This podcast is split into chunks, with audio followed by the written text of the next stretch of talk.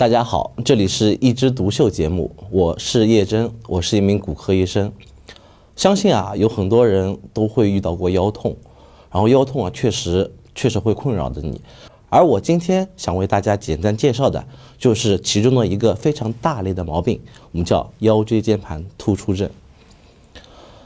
可能很多人会问，腰椎间盘是个什么样的东西？大家可能羊蝎子都吃过吧？羊蝎子吃到最后的话，可以看到，呃，有一块骨头，一块圆的，加上一块三角形的，这个对我们我来说就是一个椎体。然后人的脊柱呢，就是由很多个椎体拼在一起而形成的。椎间盘呢，就是连接那个圆形的那块，我们叫椎体之间的一个这样一个组织。然后椎间盘呢，是一般是由两部分组成的，最里面呢叫髓核。髓核呢，它有就有点像我们的果冻，是那种胶冻一样的一个物质。然后它的外面呢有一层一层的纤维环，一共呢有十几层，就像就好像我们在克里斯汀里面买的那种年轮蛋糕一样，一圈一圈往外走。然后椎间盘有什么作用呢？椎间盘在椎体和椎体之间，一个呢起到我们连接的作用，起到稳定我们椎体一个作用。另外还有个非常重要的作用，也就是起到一个缓冲、减少震荡的这样一个作用。呃，可能有人会问了，哎，我什么样的情况容易会导致我们这个椎间盘突出？那好，我跟你说，最主要是这几种，呃，比较重要的一个是外伤。打个比方，年纪轻的呃男同学打篮球，我说啊一个假动作，腰一扭，哎呦不行了，哎呦好像闪住了，然后有这种感觉，这个呢外伤会引起我们说腰椎和腰椎之间的一个压力过大。这是引起腰椎间盘突出一个非常大的原因。还有打个比方，我们早上起来刷牙，一直啊在那边弯着腰，然后刷到一半，阿丘打了一个喷嚏，然后腰一下不行了，这也是外伤的一种。啊，外伤是第一种。然后第二呢，我们叫什么？叫是一个长期的一个体力活动。呃，打个比方，我们的农民伯伯。农民伯伯平时种田啊，都是弯着腰，哎呦，犁犁地呀、插秧啊，都是弯着腰。弯着腰还就算了，他有时候还会搬很重很重的东西，这就是一种负重。我们称为负重一加上去的话，腰椎和腰椎之间的压力就会陡然增加，长此以往的话，就会引起我们腰椎间盘的一个突出。好，第三呢，也是我想非呃提醒我们小朋友或者说年轻同志的，也是现在我们说目前引起腰椎间盘突出原因上升比较大的一块，就是我们平时不良的工作和生活的一个习惯。最主要的呢，就是我们平时的一个坐姿。呃，一方面你像白领，平时一直是用电脑，用电脑我们长期坐着，坐的时间非常长。而且他坐呢，并不是像我们小学老师教我们坐，他是坐直的，他不是这样坐的。很多人坐都是，呃，要么就是往后靠了，然后腰后面是空的；还有的要么就是我非常专注于屏幕，我人是往前趴着的。我说这样斜着坐，我们称为一种不良的坐姿。斜着坐的话，对我们说腰椎间盘之间的压力也是非常大的。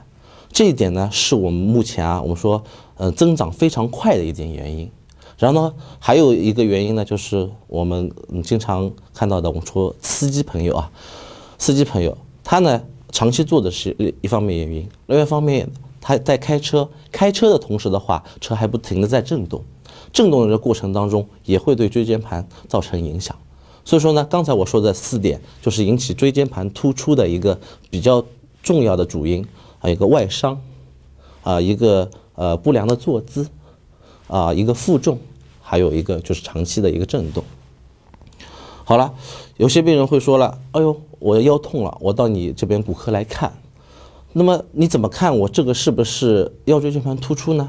我说：“一般的话，我们还是通过几方面。一方面的话，我还是要看您的症状。腰痛只是腰椎间盘突出的其中一个症状，或者说比较常见的一个症状。然后我不知道，呃。”大家有没有这种印象？就是有时候啊，坐的时间太长了，或者说劳累一段时间，会突然觉得屁股痛，然后如果不加注意的话，慢慢的发展到大腿痛，然后再到小腿外侧痛。这种痛呢，我们有一个专有名词叫坐骨神经痛，而坐骨神经呢，正是我们在腰椎间之间发出的一个神经所构成的。然后腰椎间盘突出，往往会压迫到坐骨神经，引起坐骨神经痛。所以说腰痛、坐骨神经痛往往是我们腰椎间盘突出非常常见的我们说症状。但是光靠这个呢，我们还不能完全的来诊断您是不是患上了腰椎间盘突出症。我们通常呢会建议您去做一个我们说影像学的检查，相对来说比较可靠的是我们核磁共振的检查。因为核磁共振的话，可以非常清晰的看到您腰椎间盘的一个突出的一个情况，以及是否压迫到后面的脊髓，然后从而能够判断你腰椎间是否呃患有腰椎间盘突出，腰椎间盘突出患有的一个程度，以及它压迫神经的这样一个程度，从而会指导我们的一个治疗。这个毛病该怎么办呢？大家也不用紧张啊，其实大多数的腰椎间盘突出还是我们说属属于可逆的，就说还是可以能够恢复的。但是的话，我们说呃需要注意一些东西。首先第一点，我们说是什么呢？就是我刚才讲到的一个病因当中的，我一定要改变我们平时的不良的生活习惯，特别是对于那些长期坐着的同志，我们说呃希望你坐着的时候啊能够坐直了。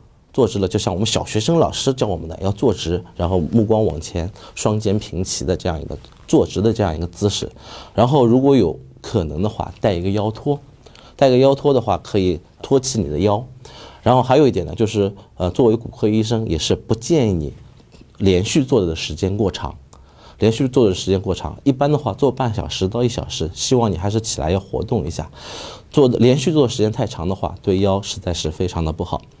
然后，有些病人可能说：“哎呦，我腰痛的实在是非常的厉害，我直都直不起来。哎呦，我在该怎么办呢？”啊，那也不用急。其实，在我们腰椎间盘突出治疗当中的第一点是什么？就是平卧休息，也就是我们平时俗称的叫躺平板床。当然了，我们不需要，现在不一定是要求是硬板床。但是的话，相对来说要比较硬的床，不要陷下去这种床，因为我们躺着的时候啊，腰椎和腰椎之间它的受力相对来说是最小的。这样的话，能够躺一段时间，有时候如果可能的话，躺一个星期、两个星期，它相对来说这种症状就会明显的缓解。啊，最后啊，我要再教大家几个姿势，这些姿势呢可以帮助大家很好的预防我们这个腰椎间盘突出。一共呢是两个姿势，第一个姿势很简单。怎么样呢？就是倒走，倒走。但是你其实可以步子不用跨出去，原地的倒走。这样的话，其实是可以有效的锻炼啊，你腰椎间盘之间的一个肌肉，增加我们腰椎的一个支撑力。然后还有一个动作呢，需要你躺在床上去做，就是什么呢？就是躺在床上，把我们的肚子啊和腰啊尽量的挺起来，挺起来。这样的话，也是能够很好的缓解腰椎之间的压力。好了，今天就说到这里。感谢大家看收看《一枝独秀》。